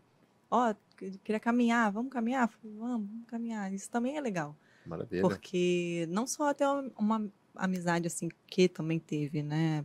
É claro que a oportunidade que a gente tem de de estar tá compartilhando isso é legal. Mas também quem não tem, de ter uma pessoa, um amigo que, que te entenda e tenta ir caminhar com você um pouquinho. Sim. Olha, posso andar tanto, tanto tempo, uma voltinha só, porque eu fico cansado e tal. Ah, pô, vamos sim, vamos sim, vou com você. Isso é legal. É, isso é muito importante. Eu, graças a Deus, também tive umas amizades assim que, que vão na minha casa. Que, que impulsionaram, me, né? Que me visitam, que me ligam, ó, mandam mensagem, ó, oh, como é que você tá hoje? Tá bem? Eu falo, tudo, bem, tal, tô fazendo isso, isso, tal. Muito legal. E uma coisa que eu lembrei, que eu não, não falei, que eu tenho feito tratamento no SARA também. Acho que é legal comentar sobre a, o centro de reabilitação, né, do SARA, que, que fica na Barra também, ali na, no Parque Olímpico. E eu me inscrevi lá pelo site e eles marcaram a consulta, eu fui. Então, ah, tem uma neurologista que está me acompanhando lá. E aí ela me indicou para alguns tratamentos. Eu fiz fisioterapia lá também. E agora eu já estou só fazendo aulas de habilidades manuais para melhorar a Os movimentos finos. Né? Movimento fino, né? Eu uhum. ainda vou. E, e, eu fiz bastante coisa lá, assim. tem muito recurso e é muito legal, é importante, né? É legal porque é, eles tentam concentrar tudo que você possa fazer num dia só, porque como é afastado e muita gente né, vem de vários lugares, né, não só da cidade, do estado também, então eles têm esse cuidado de, de tentar colocar as pessoas para fazer tudo num dia só, para a pessoa vir, né, fazer. É, por exemplo, o fisioterapeuta, ele ensina para um acompanhante, ó, oh, em casa faz assim e tal, porque fisioterapia uma vez na semana só, né? É muito sim, pouco. Sim. Então eles tentam ter esse cuidado e, e é muito legal lá. É, é um, um, centro assim referência, né? E, Inclusive, essa semana, eu vou lá para a doutora Ana, fisioterapeuta já praticamente me deu alta, falou que eu estou muito bem. Então, já devo já me despedir do Sara. Que eu adoro que lá, é muito legal. Mas... É. Por mais que você goste, né? Que bom que você está tendo alta. Lá, eu tô doida para ter minha alta também. Meninas, a gente está tá, tá na parte final aqui da nossa entrevista. Eu queria pedir para vocês é, deixarem uma mensagem é, para quem passou por essa mesma situação e, e pode agora estar tá limitado, sem acreditar que não vai conseguir se recuperar, retomar a vida. Pode olhar para aquela câmera ali ó, e falar. Vocês escolhem quem começa. É, eu posso começar? Gente, é, não desista, acredita, acredita em Deus, acredita também em você, na sua capacidade de mudar a história da sua vida, que vai dar tudo certo e você vai melhorar, conseguir melhorar muito a sua qualidade de vida. E lembre-se, não se, se e lembre-se não desista hoje, porque amanhã você pode vencer. Maravilha. É isso aí, gente. Cada dia um pouquinho, sabe? Cada vitória se comemora, porque é uma, é uma conquista muito grande. A gente tem que comemorar nossas conquistas. Né? Cada dia um pouquinho. Não desiste, não desanima. Eu sei que é fácil falar, né? Ah, não desiste. Ah, quando as pessoas falavam isso pra mim, eu também ficava assim, ah, mas eu não tô afim de fazer. Mas é assim mesmo, sabe? É a persistência né? A constância leva, leva a você conseguir atingir os seus objetivos. Então, foca, sabe? É, tenta não ouvir muito comentário alheios, assim, não se preocupar com o que os outros vão pensar. Ah, vou sair na rua sem andar direito, a pessoa vai ficar me olhando. Não liga, sabe? As pessoas estão preocupadas, cada um com a sua vida, sabe? Ninguém está preocupado com quem está passando na rua, não. Se você não está andando bem, você vai e vai, porque, olha, uma coisa legal que eu, que eu fiz. No primeiro dia que eu fui na padaria, sozinha, que eu fui, levei um dinheirinho, comprei um pão. Gente. Uma vitória. Nossa, eu fiquei tão feliz, sabe? Então, assim, é, são pequenas coisas, como a Thaís falou. Poxa, pequenas coisas que, que eu consigo fazer e é assim, a gente tem que dar valor, sabe? E então vai que você vai conseguir, sabe? E não, não desiste. Maravilha, meninas. Ana, você como neuro, que você diria para as pessoas aí como mensagem de conscientização a respeito dessa doença? Desse... É, eu acho que é os dois pontos, né? O ponto da, da, da fase aguda, do que pensar que as coisas podem acontecer. E é um recado que fica para a pessoa que está tendo sintoma e é um recado que fica para o colega que está na emergência, né? A gente realmente tem que estar tá com a cabeça aberta para tudo que pode sem, sem discriminação de faixa etária. Claro, né, que a gente sabe que vocês representam um grupo mais atípico, né, menos comum, sem dúvida, né, mas assim, que existe e que merece devida atenção. E o segundo ponto, eu acho que vocês vão ilustrar com as palavras muito melhor do que eu, da, dessa perseverança, dessa determinação, né, do, eu acho que esse autoconhecimento e a tolerância com vocês mesmos né, no início. Uhum. Porque a gente está num, num, ritmo basal de, de rotina e, de repente, se vê abaixo do que sempre costuma exercer, do que sempre costuma entregar para si próprio ao longo do dia. Então, a primeira, a primeira tolerância é com vocês mesmos, né? Então, acho que depois disso, depois dessa permissão para ainda não estar 100%, vocês vão conseguir chegar nesse 100% que, vão, que tanto querem. Né? E, a, e, o, e o valor que vocês passam a dar, como vocês tanto falaram, das, das pequenas tarefas, da, da pequena coisa que seu vizinho nem olhou, mas você comemorou ir na padaria e voltar para casa com pão, que era uma coisa tão banal. Né? Então, acho que vocês falaram muito melhor até do que eu vou, capaz, vou ser capaz de dizer.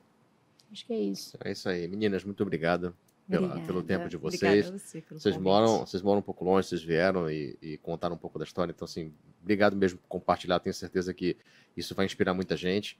Né? E Ana, obrigado pelo teu tempo também. A Ana é ruim de tempo. Difícil. obrigado por ter vindo aqui, por ter comentado. Tá? Gente, esse foi o 13 terceiro episódio do nosso podcast. Não esquece de se inscrever no meu canal, Dr. Adolfo Bamonde, e também no nosso canal de cortes, Cortes Medical Talks Brasil. O, esse episódio aqui vai estar ao vivo na. Vai estar ao vivo, ó vai estar na aba ao vivo do meu canal, tá? E a gente vai separar aqui vários cortezinhos no nosso canal de cortes, tá ok? Também vai lá no Instagram, no link da bio, vai estar todo o meu material lá, tá? Um grande abraço e até o próximo episódio.